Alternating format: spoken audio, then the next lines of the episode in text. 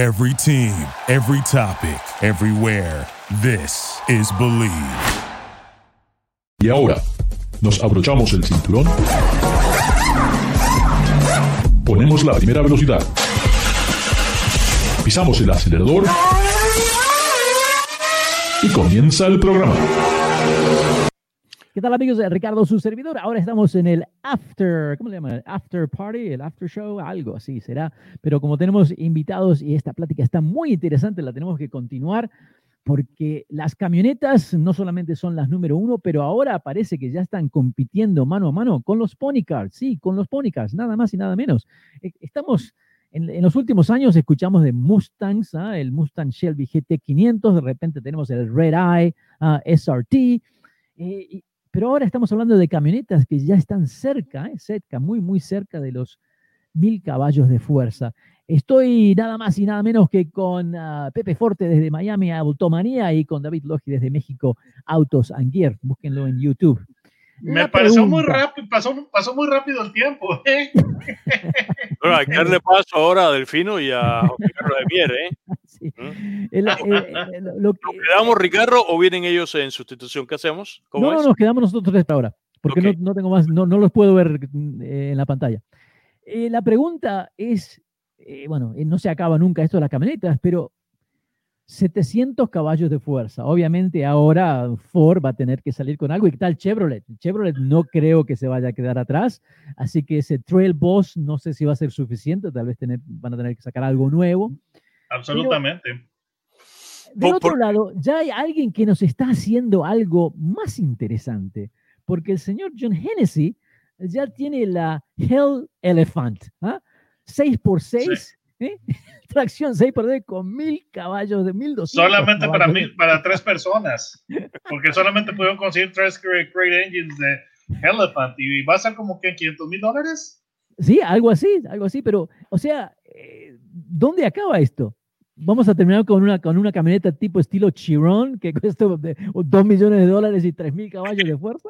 Yo que quiero hacer una, una, un apunte, Ricardo y David, y a los eh, amigos que nos están siguiendo en este momento, una reflexión a la cual llegué hace como 15 años, y es la siguiente.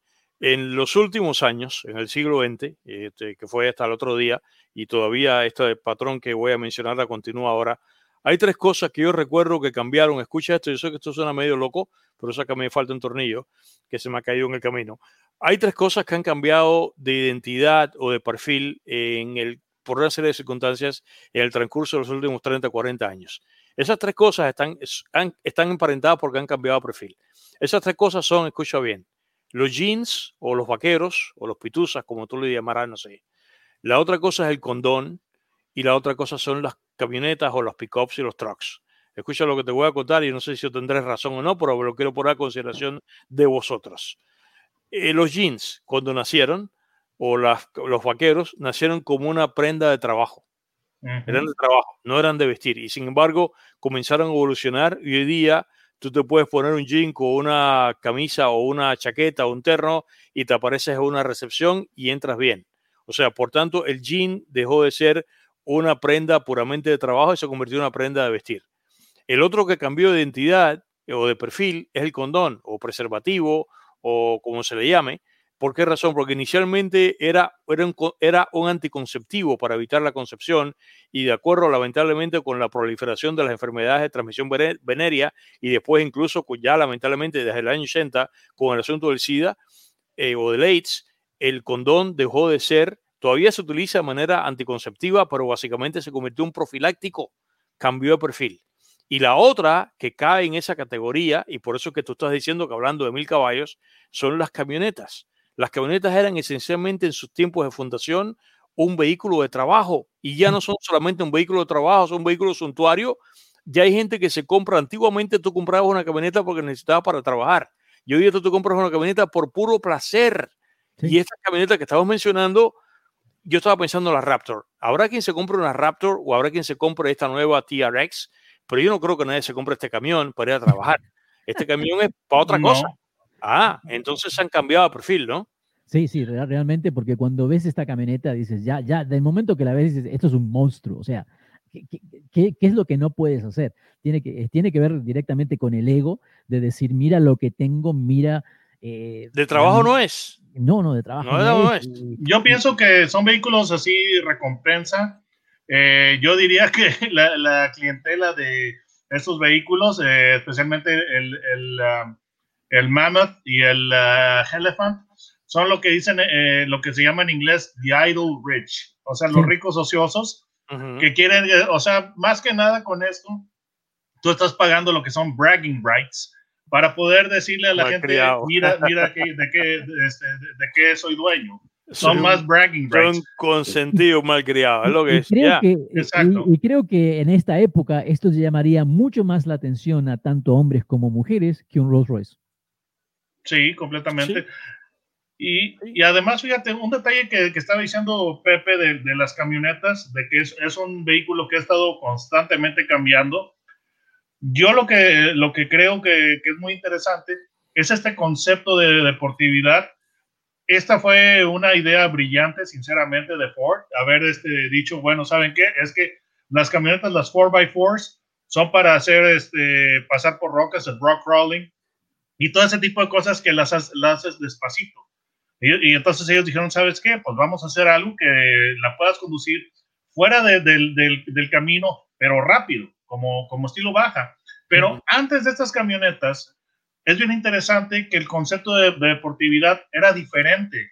Y, que, y yo creo, me alegro de que, de que ya se convirtió en este tipo de vehículos, la pick-up deportiva, porque antes de, de este tipo de camionetas como Raptor y este, la TRX, una, una pick-up deportiva era algo como la Lightning de Ford y estaba la, la Ram B10.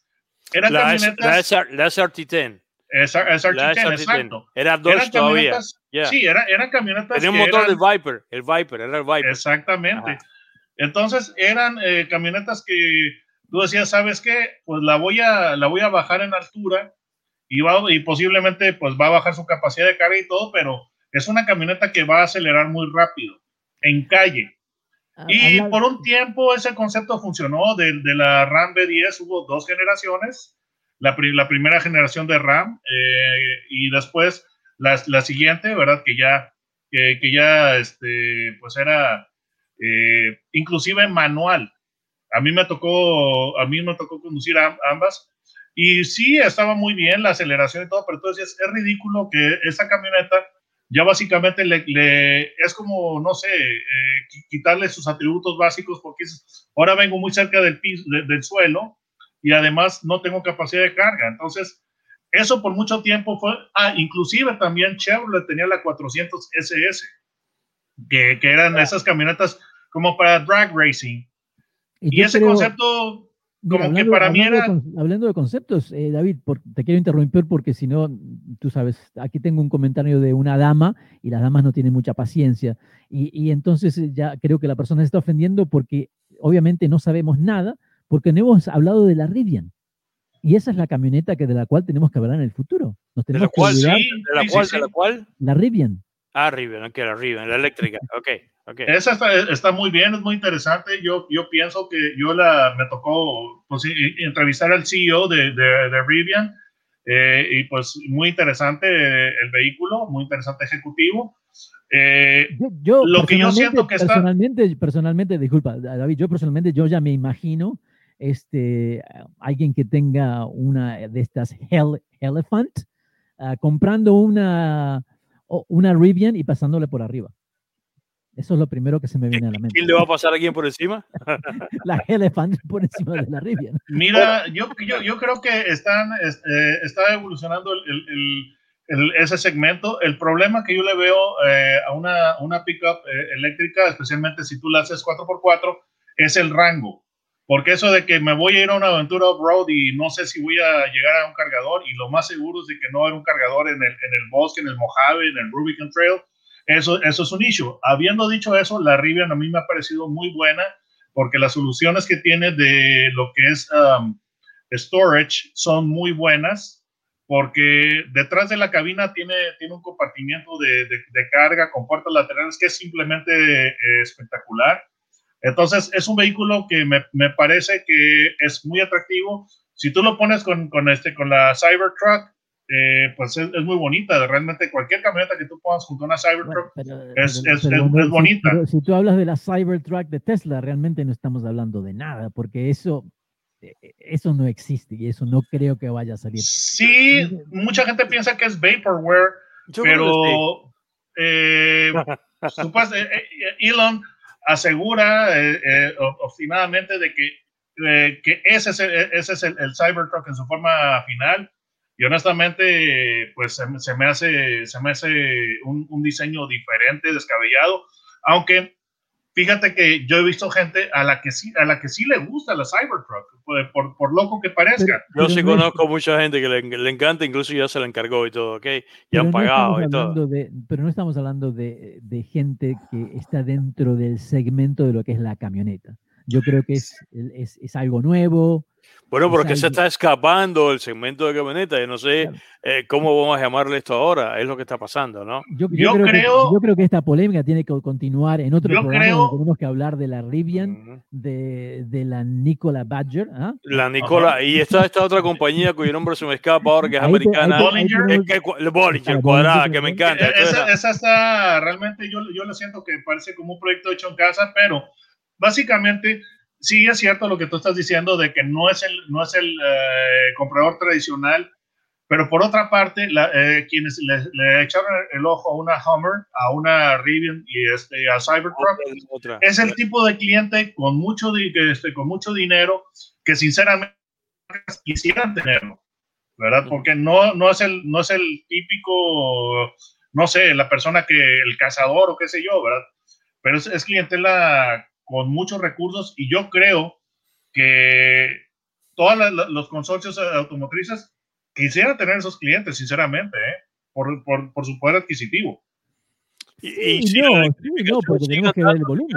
Que para, ¿no? Porque la electrificación parece que es indetenible. Estaba mirando ya hoy, hay más anuncios de compañías esta semana de que para el 25, para el 26, lo acaba de anunciar Hyundai, eh, General Jaguar. la semana pasada, Jaguar lo acaba de anunciar ahora, estaba mirando la noticia hoy en la mañana, así que no sé. Y además, cuidado, que un motor eléctrico es súper potente, ¿ok? Es la razón por la cual las locomotoras, las diésel eléctricas, el motor es eléctrico, o sea, el motor diésel lo que hace es generar electricidad, pero lo que mueve a ese gran convoy es el motor eléctrico. O sea, el motor eléctrico no se puede, eh, es algo respetable, ¿eh?